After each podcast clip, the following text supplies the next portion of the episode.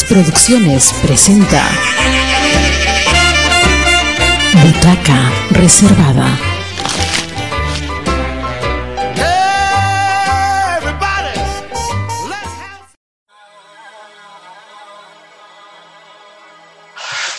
Amigos, muy buenas tardes, muy buenas noches. Estamos nuevamente en Radio Comunitaria Bicentenario, la radio que gestionamos entre todos, en su programa Butaca Reservada. Nos encontramos aquí en la residencia Huacacuyuy, en la ciudad de Humahuaca, región o estado de eh, Jujuy, en la República Argentina. Roberto Palza Albarracín recogiendo las incidencias de esta eh, residencia. Ahora nos encontramos con un invitado muy especial, él es Carlos Salas. Eh, muy buenos eh, días, muy buenas tardes, muy buenas noches, Carlitos, porque esta radio y esta entrevista se va a escuchar a todas horas. Buenos días, buenas tardes, buenas noches, Roberto. Buenas, buenos días, buenas tardes, buenas noches a toda la audiencia de, de tu radio. De Radio Comunitaria Bicentenario. Bueno, Carlos, ¿a qué te dedicas? ¿Cuál es tu, su- tu rol principal en la vida? ¿Y cómo así te has relacionado a esta residencia artística intercultural de Huacacuyuy? Bueno, yo soy oriundo de acá de la zona de Humahuaca, de la Quebrada, del norte argentino, eh, proveniente, digamos, de, de nuestros ancestros que eran los amahuacas. Y bueno, un poquito de mi historia es, eh, yo provengo de familias mineras y familias pastoras. Este, y bueno, yo crecí, digamos, a- en el campo a 4.500 metros sobre el nivel del mar. Quiere decir que tienes dos pulmones o tres. ¿Cuántos? Sí, y, mucho, y muchos glóbulos rojos. y muchos glóbulos rojos. Este, así que bueno, y después, eh, actualmente tengo 42 años. eh, mi inicio con el arte empezó ya hace más o menos 20, 20 y pico de años. Eh, yo terminé el secundario, la escuela acá en Humahuaca, y con la ayuda de un docente que tenía, empecé con, la, con lo que es expresión corporal y después me fui metiendo en lo que es folclore y después hice la carrera de profesorado en folclore argentino, me recibí ya hace unos siete años atrás este, y a partir de ahí estoy en esa búsqueda permanente de aprendizaje, totalmente, o sea, independiente, pero constante, o sea, de aprender, conocer, eh, y no parar, ¿no? Porque el arte, la danza es algo que, me fascina, puedo expresar mucho eh, como cualquier artista. ¿Cuál es la danza que tú consideras que es la más representativa de la cultura humahuaca? Porque la imagen que tenemos mediática de, de la región de Humahuaca, de Humahuaca y de la quebrada en su conjunto, es, eh, son dos íconos, ¿no? La canción de El Carnaval de la Quebrada y también este, eh, el carnaval, la fiesta del carnaval propiamente, que es lo que mediáticamente se ha comunicado a todo el mundo. Y lamentablemente, digamos, no quedó un registro de nuestras danzas, de nuestras danzas como eran antes de la llegada de la conquista hispana. No hay un registro, pero en la memoria de los pueblos quedó, digamos, eh, plasmado, digamos, eh, el paso, digamos, lo que hoy conocemos como el guayno, que de ahí viene la derivación, el carnavalito, que es lo que hoy bailamos, y se ha convertido, digamos, como algo representativo de la quebrada de Mahuaca. Que todo el mundo paso- cree que es una canción peruana, porque es muy guay, ¿no? Sí, sí. Bueno, es lo que pasa es que en algún momento, en algún momento en la quebrada de Mahuaca, eh, estaba mal visto eh, decir eh, todo lo que venga de Bolivia. Ok. ¿m? Entonces, para romper esos esquemas, Prefiero diga Perú. Claro, entonces para romper esos esquemas, entonces pasó a llamarse carnavalito. Pero el paso, digamos, los tiempos son lo mismo que un guayno. También es una danza sin, sin figura, o sea, sin coreografías fijas. Hay figuras, pero hay, no hay coreografía. Es una danza bastante suelta, ¿no? Entonces es algo, digamos, como algo típico de acá de la quebrada de Movaca, entre otros ritmos que después con los años se fue popularizando también, como es el bailecito, eh, el taquirari, que nosotros lo adquirimos de Bolivia, pero acá tiene su connotación, digamos, eh, particular de acá, eh, que se baila abrazado, en tres tiempos. Eh, también tenemos otra danza, si bien no es oriunda de la quebrada de Humahuaca, pero la tenemos muy cerquita, a pocos kilómetros, el pim pim. He escuchado mucho del Pimpín, eh, que, que le escuché creo a Magdalena Serpa que tiene algún vínculo con las culturas de Paraguay. Sí, sí, sí. Es, eh, lo bailan mucho, digamos, los guaraníes. Los guaraníes, pero de esta zona, porque el pueblo guaraní también está distribuido, digamos, en muchos lados, en muchos lados, y son grupos muy diversos.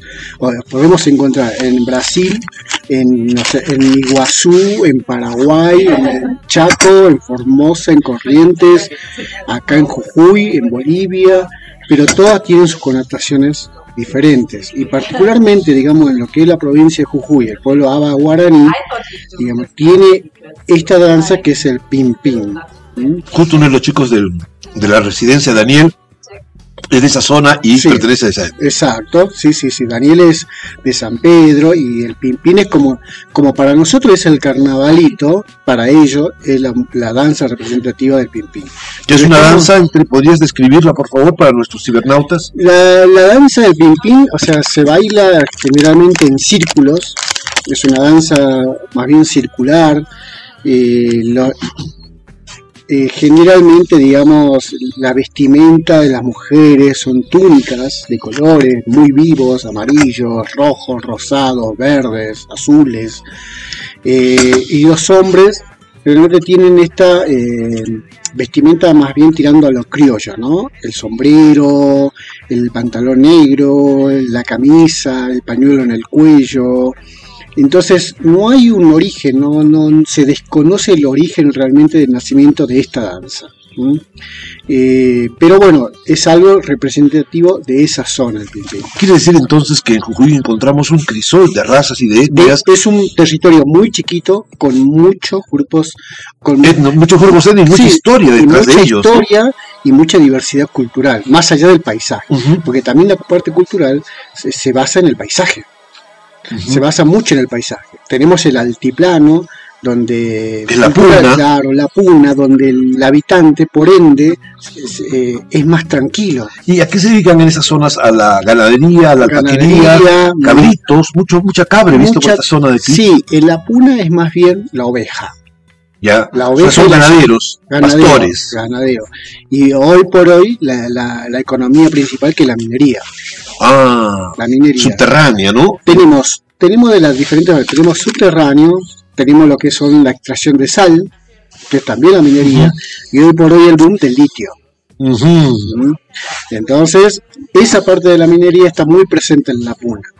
Lo que es quebrada, que es donde estamos nosotros, que también es conocida como la cordillera oriental, porque está en forma paralela a la cordillera de los Andes, Ya, eh, la vida es otra. Acá la economía se basa más bien en la parte turística, porque la quebrada de Imoca es la zona más conocida de Jujuy. Entonces, el turismo, digamos, llega principalmente a lo que es quebrada de Imohuaca. que son varios pueblos. Claro, es un valle, es un valle de 170 kilómetros aproximadamente. Dentro de ese valle hay varios pueblos, entre esos Purmamarca, Tilcara, Humahuaca, Maimara, Tumbaya, Tres Cruces, entre otros son los más conocidos. son los más caso. conocidos. Eh, y todo eso conforman, digamos, el territorio de la quebrada de. Ujú. Y después tenemos la zona de los valles, que es la zona eh, fértil, la zona más rica, que es donde están las ciudades capitales. En este caso, la ciudad de San Salvador de Jujuy y a los alrededores, ciudades grandes, industriales, zona de diques. Y la última región tenemos la zona de las yungas, o la zona de la selva, donde eh, justamente está esto, ¿no? La presencia de la cultura aba guaraní. Es una porción muy pequeña, es muy- Ujú. porque ahí también hay mucho- muchos habitantes criollos, la mayoría es de hábitat criollo. Eh, y es una zona verde, es una zona boscosa, selvática, que la yunga se extiende desde Tucumán hasta Perú. Sí, sí.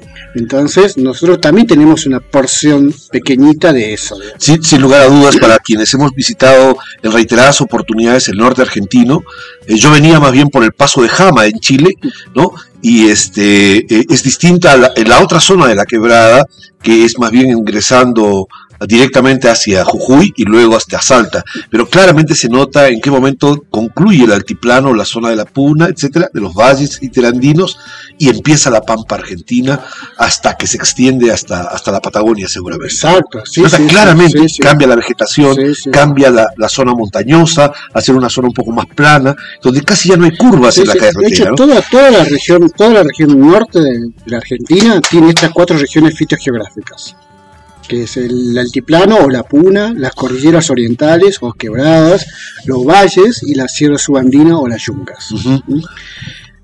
Después, la zona de Patagonia es otra historia. Es Tiene otro, otro bueno. paisaje, es totalmente diferente. Tienen, o tienen muy costero o tienen muy cordillerano. Ajá. Eh, y después, bueno, ni hablar ya de Córdoba, tirándonos, ya es todo pampa, digamos, es todo pampa. Pero el norte es muy variado. Y eso hace, el paisaje hace que también haya diversidad cultural. Estamos realmente hablando entonces de una multiculturalidad en la Muy- región de... multiculturalidad, sobre todo en el norte argentino, norte argentino, no solamente me refiero a Jujuy como provincia, sino también a Salta, Catamarca, incluso el Chaco, Formosa, Misiones, Corrientes, hay- es pluricultural, pluricultural. Tenemos desde grupos guaraníes, eh, huichís, eh, omahuacas, eh, calchaquíes, diaguitas, montón, montón de grupos étnicos. y, y que lamentablemente no, no están en la fotografía de la imagen nacional. No. Eh, la imagen es la imagen básicamente porteña. Por ahí la regiones imagen, más la imagen que se tiene de la Argentina hacia afuera es la imagen del porteño. Entonces, del tango, de la milonga, claro, y, y, como, y hasta ahí llegamos. y ¿ah? hasta ahí no- y lo que se conoce del folclore argentino, lo poquito que se conoce es la samba y la chacarera. Sí. La chacarera más que nada. Pero después no existe más. Cuando en realidad, cuando en realidad territorialmente es otra historia. ¿Qué pasa con estos íconos del folclore argentino, como son Mercedes Sosa, Atahualpa Yupanqui? Estamos hablando de los padres generadores del folclore argentino, eh, que de alguna u otra manera ciertamente han recogido algo de esta pluriculturalidad del norte, pero también tienen otros referentes. ¿Cómo, cómo los percibes tú? No, es- o sea, son referentes realmente que han sabido trascender y han sabido llevar, digamos, Perdón, Carlos, este sonido extra, externo, nos hace recordar que esto es la andinidad. sí, Pareciera que estuviéramos en Puno, en Juliaca, en Cusco, en Ayacucho, pero estamos en Humahuaca, en Estamos- Argentina. Estamos Es en Humahuaca igual. y se está festejando eh, la peregrinación o la procesión del Señor de los Quillacas. ¿Qué Si es una celebración que nació en Bolivia, en el pueblo de Quillacas, que en los últimos 40 años se ha popularizado mucho acá en la región, mucho. Eh, hace 40 años atrás, o sea, fue, fueron traídas por familias, sobre todo familias que venían de Bolivia, eh, vinieron trayendo esa, esa cultura, ¿no? Del Señor de los Quillacas, que es un Cristo crucificado. Ya. Y que está arraigando y que es la música que Y estamos que, escuchando claro, como fondo musical. estos últimos, y Excelente. estos últimos años ha crecido tanto la devoción, tanta, que hoy por hoy, digamos, se cortan las calles, se hacen las procesiones, que eso hace, 30, hace 30, 40, 40 años atrás Era imposible, era inexistente. imposible, era inexistente. Hoy se ha popularizado muchísimo, muchísimo. Durante las festividades comienzan ya en julio, durante los fines de semana, pero se acrecienta en septiembre y sobre todo estos días que la fiesta, digamos, central del Señor de los Quillacas. Es la cultura viva de, de Humahuaca ahora. Sí, sí, Pero bueno, retornemos a, a estos padres de la- del folclore del siglo XX, Mercedes Sosa y Atahualpa Yupanqui, inmensos, que eso han sido conocidos en toda América Latina. sí, sí. No, fueron grandes hacedores de nuestra cultura musical, pero que también han sabido recopilar, recoger, no solamente folclore tradicional o más conocido de la Argentina, sino que han sabido, digamos, llevar un pedacito de cada territorio llevarlo a la música y llevarlo a expandir.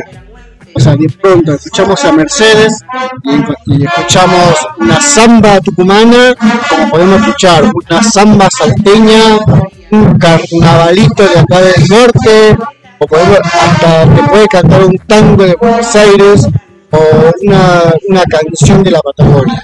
Entonces han sabido trascender fronteras, han sabido recopilar mucho respeto y llevarlo hacia afuera son realmente grandes y no solamente son argentinos, muchos los sentimos como verdaderos íconos de nuestra América, ¿no? Mercedes Sosa para muchos es el redescubrimiento de su andinidad y eso le ocurre en cualquier pueblo del Perú, o sea, Mercedes Sosa es un referente realmente para toda América Latina. Y eso es lo que está pasando ahora quizás con nuestra Susana Vaca y su negrura, ¿no? Y su negritud. Pero bueno, dime por favor. No, y con respecto a Mercedes Sosa, ¿no? como a nivel nosotros o sea, ha sido muy valorada a nivel latinoamericano y a nivel mundial, pero a nivel país se tardó mucho ese reconocimiento, muchísimo. La negra. La negra, y justamente por ser negra. Pero que no es negra, es más bien que pero, blanca de rostro, más Claro, pero lo que pasa es que para el, para el resto de la, cultura, blanca, blanca, ella era negra. Ella era negra. De hecho, para nosotros, digamos que somos de tez morena o cobriza, somos negros para el para la Argentina, para el argentino, para la argentinidad clásica, tradicional porteña. Exacto.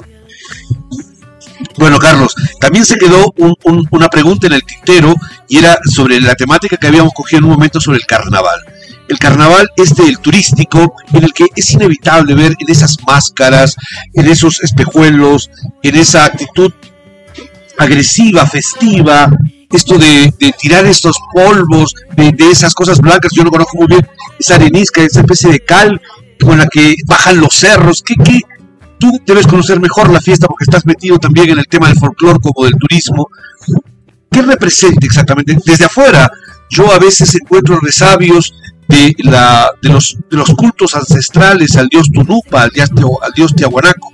Recordemos que la cultura andina era politeísta, no solamente existe la religión hacia el dios Sol, sino a otros, a otras deidades, y entre ellas se encuentra el dios Tunupa, que tiene un origen en el altiplano, en la cultura pucara, en la cultura Tiahuanaco, que es también Viracocha al mismo tiempo, en la que y finalmente el culto es a los fenómenos atmosféricos, ¿no? a la lluvia, a la tempestad, el rayo, y la forma de representarlo es a través de los colores, a través de los colores, de las cintas de colores, de los espejos, que es lo que yo encuentro en este vestuario de los diablos del carnaval de, de Humahuaca, en que sus colores claramente hacen referencia al arco iris, y al brillo, a la luz, como no solo como fenómeno óptico, sino también como un contraste óptico del que he hablado en esta residencia precisamente que encontramos en los textiles, ¿no?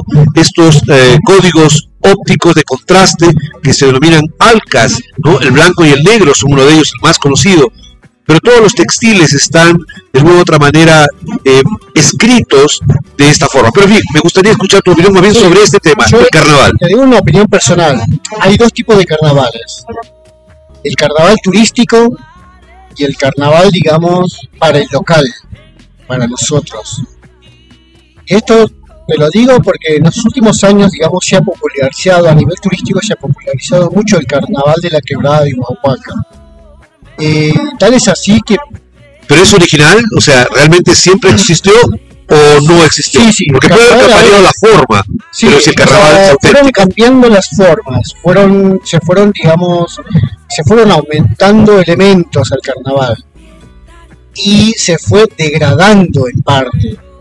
¿A qué terminas degradar? Degradar en el sentido que es tanta la gente que viene que a veces no entiende el significado de carnaval. Entonces el carnaval para la mayoría de la gente que viene, y hago alusión a la mayoría de la gente que son de ciudades grandes que vienen, en este caso de Jujuy Capital, de Salta, de Tucumán, que el único objetivo de venir al carnaval de Humahuaca es emborracharse. Tirarse la bomba del siglo y levantarse al que pueda. Exacto, el engaño, la infidelidad, la droga, la droga, el alcohol. Entonces, viene a eso, viene solo a eso. A la gran fuerza. Entonces, ese es un tipo de carnaval.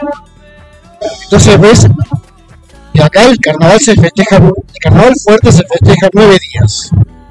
Comienzo a un sábado, como que se le llama el desentierro del carnaval, o el desentierro del diablo.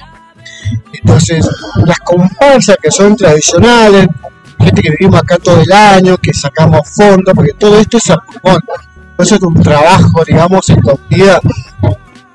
Hacemos esa ceremonia del desentierro muy sentida y todo, pero se ve, digamos, acaparada por esa multitud que viene a embarrar de alguna manera el carnaval, ¿no? O sea, entonces el carnaval auténtico durante esos primeros tres días, que es sábado, domingo y lunes, no se ve.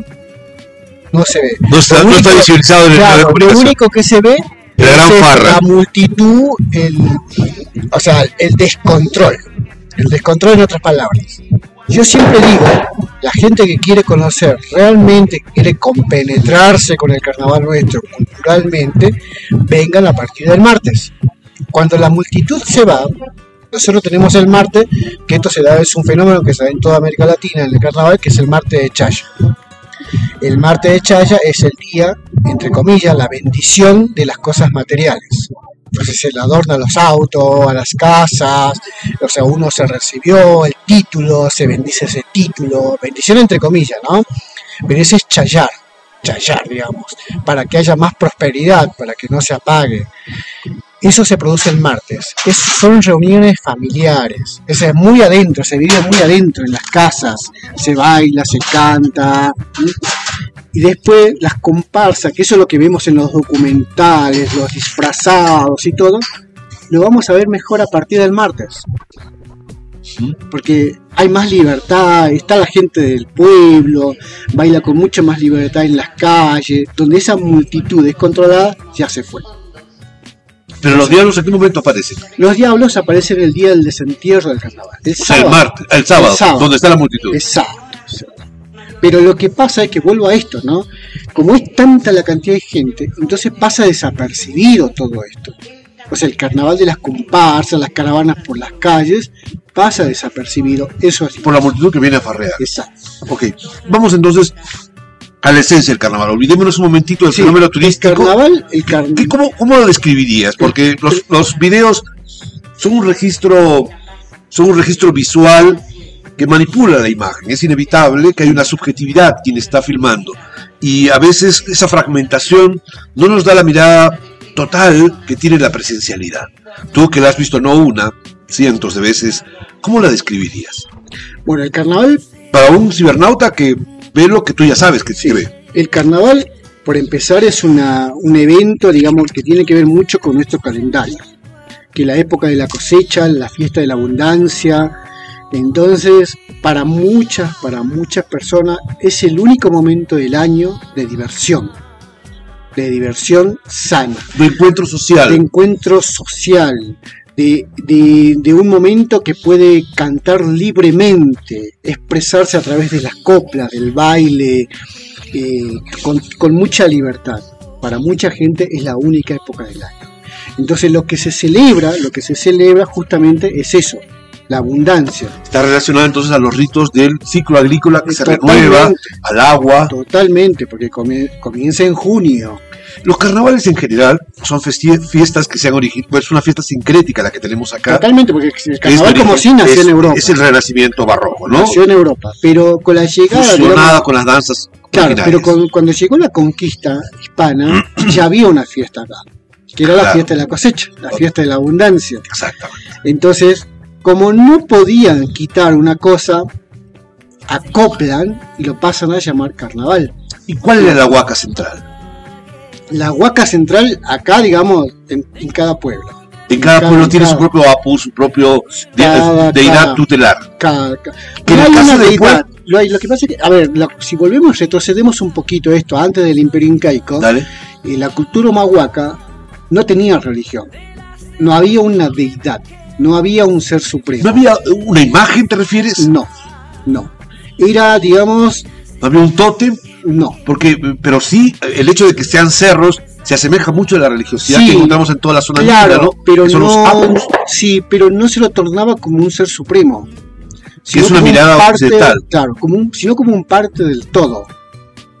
O sea, se hacían, digamos, los ascensos a los sapos, a las alturas, a las sabras, donde hoy por hoy se sigue haciendo, están esas zapachetas, Ajá, que son los montículos de piedra, esos altares. Esos marcadores, esos marcadores que donde se hacen ofrendas y todo, pero no tienen que ver hacia una deidad, sino es porque nosotros, acá, a diferencia de otros pueblos, que tienen como ser supremo el sol, para nosotros es la Pachamama, Ok, la tierra, La tierra. la tierra. y esa es una deidad.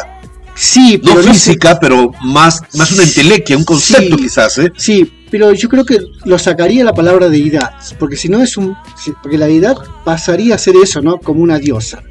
Y la Pachamama no es una diosa, sino es la madre que nos acobija y que no- nacemos de ella y volvemos hacia ella. Ok, ok, eh, eso explícame por favor, porque creo que es muy sutil y interesante la diferencia entre una deidad, que es un concepto muy occidental, Totalmente. con lo que estás planteando de salir e, e entrar, Exacto. que tiene que ver con esta cosmogonía andina del Hanan Pacha, del Kai Pacha y el Uku Pacha, ¿no? que estos tres dimensiones de las realidades en las que sí tiene lógica el emerger del Kai Pacha hacia el Hanan Pacha hacia arriba Sí. y el Uku Pacha hacia abajo, Y en la que volver. quiere volver Exacto. al mundo de la tierra. Totalmente. Entonces, pero no se lo torna como una deidad. No es una diosa. La Pachamama no es una diosa. Está mal dicho Es llamar. una hacedora. Exacto. Es un.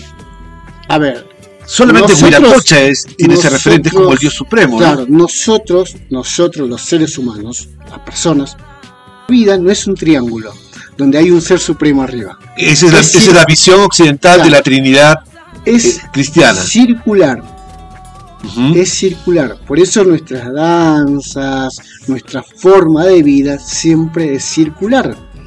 ¿Mm? Entonces, no hay, no hay, no es que se venera a la Pachamama. Eso es, está mal dicho, venerar a la Pachamama. Lo que se hace es agradecer a la Pachamama y solicitar de nuevo un pedido. Pero no se venera. No es una diosa. Es nuestra madre. De ella venimos y hacia ella vamos. Claro, porque a la- una madre no la tratas como un extraño Totalmente. superior a ti, sino la tratas como un, un igual a ti. Exacto. Ese es el concepto nuestro. de Y la relación entre madre e hijo es una relación igualitaria, no es una relación eh, eh, jerárquica. Hay un respeto, pero no es una jerarquía de arriba hacia abajo, sino es horizontal. Exacto. Entonces, eso es lo que nosotros tenemos. Entonces, no, no habían, digamos, por eso es que, digamos, desde nuestros ancestros, los somahuacas, hasta hoy en día, no hay un ser supremo. O sea, hoy por hoy, digamos, Hay una cultura, la, la- cultura occidental, cristiana, la cristiana, todo. Pero si nos referimos, digamos, netamente a, a lo nuestro, a lo, a lo autóctono de acá, no hay un ser supremo. No hay. ok. ¿Mm? Entonces, es esa vida circular. Ahora, eh, ayúdame a entender este conjunto de elementos espectaculares del, del diablo que aparece. ¿Quiénes son los diablos? ¿Qué representan? ¿Deidades menores? ¿Son personajes? ¿Son cómicos? Eh, ¿Por qué esos colores? ¿Por qué esos espejuelos? ¿Por qué esa máscara? Eh, ¿Por qué los gestos del rostro? Ah, ¿Qué música es la que la- lo acompaña? ¿Y ¿Qué tipo de paso? ¿Qué tipo de danza? Te estoy pidiendo muchas cosas, no, no, no, pero no, está bien. quiero, quiero ser ver, fragmentario para entender diablo- ese el- proceso. El diablo, digamos, el diablo está llamada por la religión. Pero el diablo del carnaval no tiene nada que ver con el diablo de la Biblia, por empezar. Porque el diablo del carnaval es un personaje alegre, es un personaje divertido, Es un cómico, es un cómico es un actor en primer lugar. que no hace maldades. Eso hay que aclararlo. El diablo no hace maldad. Por eso no es el diablo de la Biblia. El diablo de la Biblia es. No hay una diferencia entre bien y mal. No, No proviene de esta, de No, esta no. dualidad. no, no, no, no proviene. Es un ser que emerge, emerge de la tierra. emerge de la tierra, nace, eh, se, digamos, se transmuta en nosotros. Entonces nosotros esos días festivos nos pondremos la ca- máscara y podremos divertirnos, como te digo, Transmuta. libremente, porque mucha gente por ahí es tímida, es introvertida. Entonces ese momento que tiene la máscara se desatará. Se, libera. Se libera. Ese Es un tiempo festivo, es un tiempo tiempo profano. fe- Exacto, exacto. Entonces, eh, y, y se respeta mucho, digamos, cuando se desentierra y el día del entierro, que son nueve días después, se entierra y no se vuelve a sacar más. Y el diablo, el, el diablo, tiene que permanecer totalmente en el anonimato. Es una O sea, fuerza que emerge de la tierra y que luego se entierra. Se entierra, se entierra. Se termina el carnaval, se entierra y hasta el año que viene, si es que quiere. ¿Y cuál es la función social de, de, eh, en la comunidad campesina? Ya olvidémonos del, del espectáculo turístico, eh, inclusive eh, del folclore, y simplemente pensemos del ciudadano que lo hace esto ni siquiera con una intención de ser visto, sino de simplemente vivenciarlo por sí, para sí mismo, ¿no? Eh, cumple una función de liberación de una energía que está todo el tiempo eh, orientada hacia, hacia el trabajo, hacia la sobrevivencia, Totalmente. el duro trabajo en el campo, En las minas, eh, por en el, clima, que la es muy vida, duro también en esta zona. es, es duro. La vida familiar, ¿no? Sí, sí, la una- sobrevivencia Es general. una cosa es cuando uno viene como turista y todo te parece bonito, es espectacular, tenemos paisajes alucinantes, Ajá. pero otra cosa es vivirlo. Es vivirlo, es bancarse nueve, nueve meses al año sin agua, ya los, Con un clima muy inhóspito. seco, inhóspito, donde hay momentos que ya escasea el agua, eh, hay que regular. No es fácil. Llegan las lluvias, hay volcanes que son los saludes, que tapan pueblos, que tapan campos de cultivo. eh, no es fácil la vida, no es fácil. Entonces, este el diablo, la función del diablo es eso, o sea, hacer que todo el resto de la comunidad esté contenta.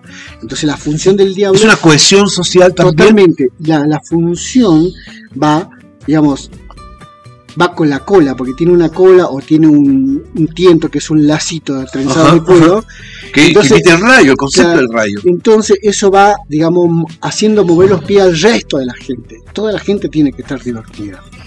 Entonces la función del diablo es esa, divertir a todos. Entretener al entretener a espectador. todo, al espectador.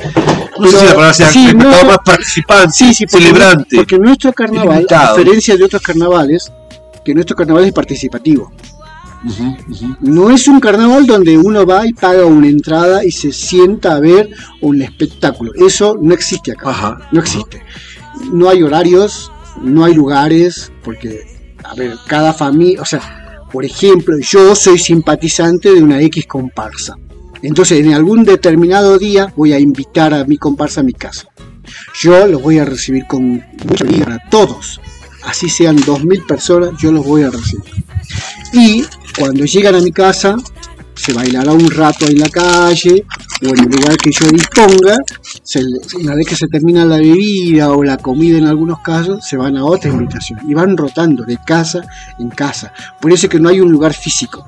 Es una convivencia más comunal, más, más entre familias, social, obviamente. sí, sí, ¿no? total. Además, y en todo el pueblo. y se, todo- y se incrementan las relaciones afectivas entre las personas de diversos sexos, ¿o me equivoco? Sí, sí, sí. El carnaval siempre será un momento de intercambio social, ¿no? Totalmente. Y de relación entre las parejas, Totalmente. surge de una manera Sí. espontánea, porque también es un rito a la fertilidad. Sí, sí, sí, sí. También, también tiene que ver mucho con eh, la unión de las familias. Porque también es un momento para compartir en familia. Que es lo que en los últimos años se ha cambiado ese concepto de parte de la gente que viene de la ciudad. Claro, porque ese concepto que dice, en carnaval somos todos solteros. Ese es un, que ya, es, ese concepto... por eso que se hizo familiar lo de soy soltero. Claro, pero ese es un concepto que vino de la ciudad, digamos, pero que no tiene nada que ver con, Con las tradiciones las locales. tradiciones locales. No hemos terminado de darle eh, esta imagen, este análisis a la imagen del diablo. El dicho que diablo, viene de abajo, etcétera. viene de abajo, colores, eh, eh, los objetos que, que porta, ¿qué, qué, qué- significado tiene? no, bueno, el, el significado, la viveza, los colores, esto, la diversión, el anonimato, los espejos, muchos espejos, que le da mucho brillo a la fiesta. Eh, Eso me hace pensar en Tunupa, en el dios del rayo, en esta, en esta religiosidad que encontramos en las otras eh, territorios andinos, sobre todo en el altiplano, en toda esta zona de influencia este, tiahuanaco, eh, de la cultura tiahuanaco, el, otro gran imperio. O sea, tenemos el imperio inca, pero mil años antes, tiahuanaco, huari y muy atrás la cultura chavín. Los tres grandes horizontes de la tradición andina.